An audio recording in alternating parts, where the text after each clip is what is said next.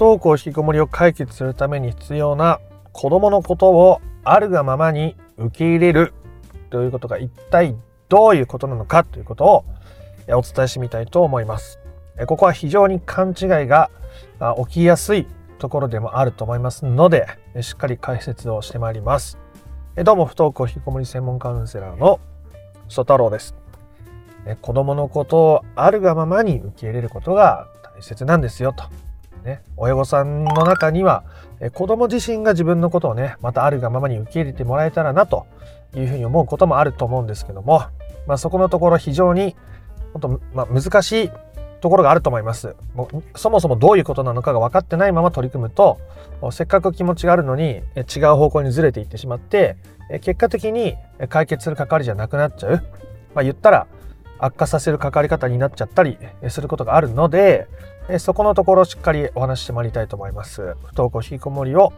本質的に解決していきたいぞ。という人は最後まで聞いてみてください。ということで、えその不登校引きこもりを解決する子供のあるがままを受け入れるっていうことを一言で言うともうシンプルにどんな子供のことでも受け入れる。受け入れるですね。どんなことでもです。どうある子供でもです。なので子供が例えば学校に行けないことで苦しんでいるとするじゃないですかそしたら、ね、苦しまなくていいんだよと苦しまずにあなたはあなたのことを受け入れればいいんだよとこういうことじゃないんですね。今のはちょっと違うずれてる例です。ま今のが有効になる時もありますけど、信頼関係が崩れている場合において、ほとんど今みたいなコミュニケーションは役に立たないことが多いので、えー、どういうことかっていうと、今苦しんでるじゃないですか。苦しんでるってことを受け入れるわけですね。つまり苦しんでる、動き出せない、昼夜逆転している、スマホばっか見ている、学校行かない、前に進まない、この子供のことを受け入れるということです。なんでこれ受け入れる必要があるかっていうと、お子さんに対して、学校に行けるように、昼夜逆転直して、部屋の掃除して、こう、あれ、それって思う。つまりそれは今の現状の息子さんを受け入れられていないから変わってほしいと思ってるわけですね。子供は自分のことを受け入れずに変わってほしいとして関わってくる親のことを好意的に見ることが難しくなっていることがほぼです。ほぼ。ほぼそうです。なので、えー、お子さんに対してこうなって、ああなって、こうしたら、ああしたらっていう関わりは基本的にマジでうまくいきません。で、じゃあ、どういうことが大事なのかっていうと、今そうあるお子さんのことをただあるがままに受け入れるということが大切になるわけですね。昼夜逆転していても、ゲームばっかりやっていても、そして食生活が乱れていても、学校に行く気がなさそうでも、進路のことをなかなか考えられなくても、僕は大丈夫なんだ。そう思えた時に子供は自分の人生を歩みやすくなるわけですね。そのためには親御さんが今のあなたでもいいのよと。それをあるがままに受け入れるということがとても大切になっていくわけです。ということですね。いいですか？その今のね、この親御さんから見たらどうにかなってほしいと思ってその子供すら受け入れることが重要になるわけです。ここまで聞いててわかると思います。いや、それ難しくないですかと。ね。いや、今までそれで悩んできたんですけど、受け入れるってどういうことですかと。ね。で、子供のことを受け入れましょう。めちゃめちゃ大事なんです。めちゃめちゃ大事ですよ。でも、それっていきなりできるもんじゃないってことは分かります。え僕そうだと思います。いきなり子供のことを受け入れましょうって言って、分かりました、受け入れますって言って、受け入れられましたって言ったクライアントさんは僕は見たことがないです。ね、僕は一人も見たことないです。そういう親御さんを。なんでかっていうと、親御さんが自分のことを受け入れられていないからですね。自分が自分のことを受け入れられていないから子供のことも受け入れられないという順番なわけです。だから親御さんが自分のことをあるがままに受け入れるということがとてもとてもとてもとっても大事になるわけですね。いいですね。ここまでまずおさらいしておきましょう。登校引きこもりの解決にはあるがままに受け入れるということがめちゃめちゃに重要です。なぜなら今まで子供に対して学校に行けたらいいのにとか、こうやって生活してくれたらとか、せめて人生こんな風に過ごしていってくれたらいいのにという親御さんの、ま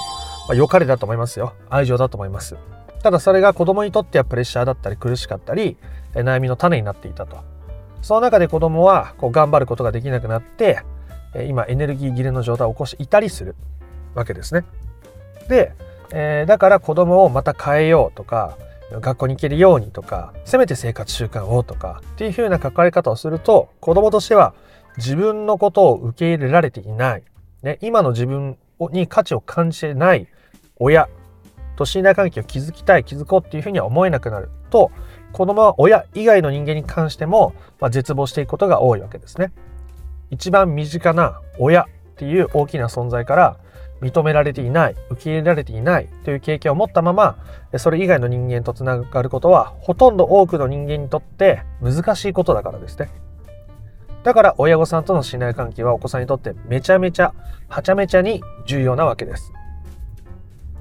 なので親御さんがお子さんのことをあるがままに受け入れるということはとても大切になるということですね。でそれをするためには親御さんが自分のことをあるがままに受け入れるということができないとできないわけです。自分に対してできないことを 人に対して しようっていうのはめちゃめちゃにハードルが高いし僕はできたことがある人を見たことがないです。ということで自分のことを受け入れることが先ですね。ってなった時に自分のことをあるがままに受け入れるっていうことってどういうことなの？ってまたなるわけですよね。今感じていることをただそのまま認めて受け入れるということです。今感じていること。なので例えばですよ。子供に対して学校に行ってほしいと思ったりする。昼夜逆転がと思ったりする。イライラしたりモヤモヤしたり悲しくなったり不安になったりする。それも全部認めていいんですね。それに、えー、変に蓋をしたり良くないとかって言って、えー、気持ちに抑え込もうとすると結局苦しくなったりどっかでそれが爆発して噴出するので我慢するんじゃないんですね認めればいいんですね認めることです認めるっていうと、その感情に触れることになりますね。慣れてくると、認めてもその感情に振り回されなくなっていくわけですが、まあ、最初の頃は特にその悲しさとか不安とか焦りみたいなものに触れることになるので、多くの人にとってあまり気持ちのいいものじゃないです。だから余計に触れたくないんです。だから違う道を無意識に探そうとしちゃうんです。でもそれじゃ本質的な部分に触れられてないから結局解決できないんです。ということですね。だから自分のネガティブな感情にも触れる。向き合うことが大事だと言ってるわけです。無理に作れって言ってるわけじゃないですね。あなたの中にある感情を認めて受け入れることをしましょうと言ってるわけです。ありもしない不安を煽り立てて感じる必要もなければ、ね、感じてもない焦りをことさら、えー、誇張して、えー、感じなきゃいけないわけでもないわけですね。今感じていることをただ認めて受け入れるということです。ああ、子供にこういう風になってほしいって思うな。将来こうなったら嫌だな。不安だな。ね、もうちょっとこういう風に生活してくれたらいいのにな。もうただただ悲しくて涙が溢れてくる。どんなことでもいいですね。それをあるがままに受け入れるということです。ですその感情をあるがままに表現してみてください。ね、えー、人目をはばからず涙を流すことはなかなか難しかったりすると思います。周りに人がいるのに子供に対しての愚痴をこぼすのは難しいかもしれません。だからその話を聞いてくれる人の前でもしくは一人でいる時にそういう感情を表現することをするそれがあるがままを受け入れるための大切なまず一歩ですねでそれを踏み出したらあ次はそう感じている自分に寄り添ってあげるということです今までそういう感情に蓋をしてきたからこそ苦しかったり子供に対しての関わりが先回り過干渉になっていたりしたわけですね。だからそういう感情を否定するのではなく、うん、しっかり認めてあげること。そういう感情にそうやって感じている自分にそういう思いを持っている自分に居場所を与えてあげることですね。今まですごく辛かったねとか一生懸命頑張ってやってるよねとか自分が良かれと思ってやったんだけど本当にね一生懸命やってきたっていうことだと思うよとかどんな言葉でもいいですねあなたが自分に寄り添ってもらえたって感じられるような言葉とか態度を自分に向けることによってあなたの感情とか思いは居場所を与えられるわけですねそうすると不用意に暴れるようなことがなくなる。あなたの感情が暴走したりすることがなくなっていくので、するとあなたはよりお子さんに対して冷静に関われるようになるわけです。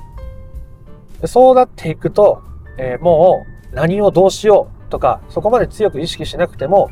子供のことを受け入れるということができている状態になります。ね、自分の中にもいろんな感情があっていろんな思いがあってそしてそれを受け入れて手放せているあなたは子供にもいろんなことがあっていろんな思いがあるということをなんとなく分かるようになっているしそして自分の不安や焦りや恐怖いろんなものを手放してきているのでお子さんの今までだったらめちゃめちゃ気になってた一挙手一投足に振り回されないでいられるわけですね。あるがままに子供のことをお子さんのことを受け入れられるようになっているので、えー、不登校引きこもりは本質的な解決に向かうということです。時に子供がずっと不登校のままということや子供がずっと、えー、引きこもりのままずっと元気が出ないままであることを受け入れるということもとても大切になります。そしてここでもう一つとてもとてもとても大切なことがあるので言っておきたいと思いますが、それをするときにこれをしたら子供に元気が取り戻されるとか、これをしたら子供がまた自由活発に動き出すんだとか、あんまりそこは求めないことですね。結局それは求めないことです。求める気持ちが出てきたんだったら、またそれもあるがままに受け入れましょう。それが悪いことじゃないですね。ただ、変わってほしい。っていう気持ちを強く持ったまま子供と向き合うとか自分の感情と向き合うことは結局相手に対してこうなってほしい。ね。せめて笑顔で過ごしてほしいとか、せめて元気に過ごしてほしいとか、せめて会話ができるようになって過ごせてほしいとか、ね。それもあなたの願いですね。子供は、子供は、お子さんは、あなたの期待に応えるために生きてるわけじゃないんです。そういうふうに願う気持ちがあるんだったら、まず、あるがままの子供の受け入れてからの話ですね。今の自分を受け入れられずに、こういうふうになってほしいっていう要望を持たれることは、今の自分が認められていない感じがするって途中で話しましたよね。そうなっちゃうと、結局、信頼関係を取り戻すことも難しければ、不登校引きこもりの本質的な解決っていうのはどうしても難しくなってしまうので、ここがとても重要だということですね。だって本当にあるがままに今の状態を受け入れられていれれば、子供にああしようこうしようという気持ちが起きてないはずですね。でもいきなりゼロにならないのもわかるから、その時に出てくる期待とか、こうなってほしいなっていう気持ちとかも、あるがままに受け入れていくことによって、えー、お子さんのことを変えようとか、じゃなくてあるがままに受け入れられた状態で向き合うことができていくので、子供がなんだか話しかけてくれたり子供がなんだか、ね、自分がいる中でも自由に振る舞ってくれるようになったり前より相談してくれるようになったり一緒にどこか出かけられるようになったり学校に行くようになったり自分の趣味に没頭できるようになったりそういう変化が自然と起きてくるということですあなたがどうにかさせようとしてしたんじゃなくて自分のことをあるがままに受け入れていった先に、えー、そういうことが必然的に起きてくるぐらいの順番ですね。ということで簡単に振り返って終わりにしたいと思います。不登校引きこもりを解決するためには、あるがままを受け入れるということは大事ですね。お子さんのあるがままを受け入れることは大事。なぜなら、あ相手を変えよう、こうあってほしいという願いが子供に対してプレッシャーやあ自分は認められていないという感覚になって苦しみを生み出してしまうからです。なので、えお子さんに対して受け入れることは大切ですが、親御さんが自分のことを受け入れるということをしていないと、相手のことを受け入れるっていうこともまたままならないわけですね。なので、えー、自分のことをまずあるがままに受け入れる。子供に対するイライラも、ね、もやもやも不安も全部受け入れる。ね。そして、えー、それができていくと子供に対してああしようこうしようこうなってほしいっていう気持ちが出てこなくなっていくので、えー、そうすると 子供が自然と動き出し出しやすくなるということでございましたね。なかなか難しい、いきなりできるもんじゃなくないという気持ちもわかります。ちっちゃなことからコツコツと、今のあなたが受け入れられそうなことから受け入れられる範囲でいいです。ね、小さなステップを踏んでいくこともめちゃめちゃ大切な意味を持っていたりするので、えそうして取り組んでみていただければなというふうに思う次第であります。ということで今回の話が良かったなとか面白かったなと思った方は、いいねやコメントをしてみてください。不登校引きこもりの解決法についてえ順序立てて知りたいよという方は説明欄の URL から公式 LINE に登録してみてください。そちらから不登校引きこもり解決のための三種の神器という動画セミナーを無料でプレゼントしております。チャンネル登録も興味のある方はしておいてください。ではあなたの不登校引きこもりの問題が本質的な解決に至ることを心から願っております。また別の配信でもお会いしましょう。ありがとうございました。ソ太郎でした。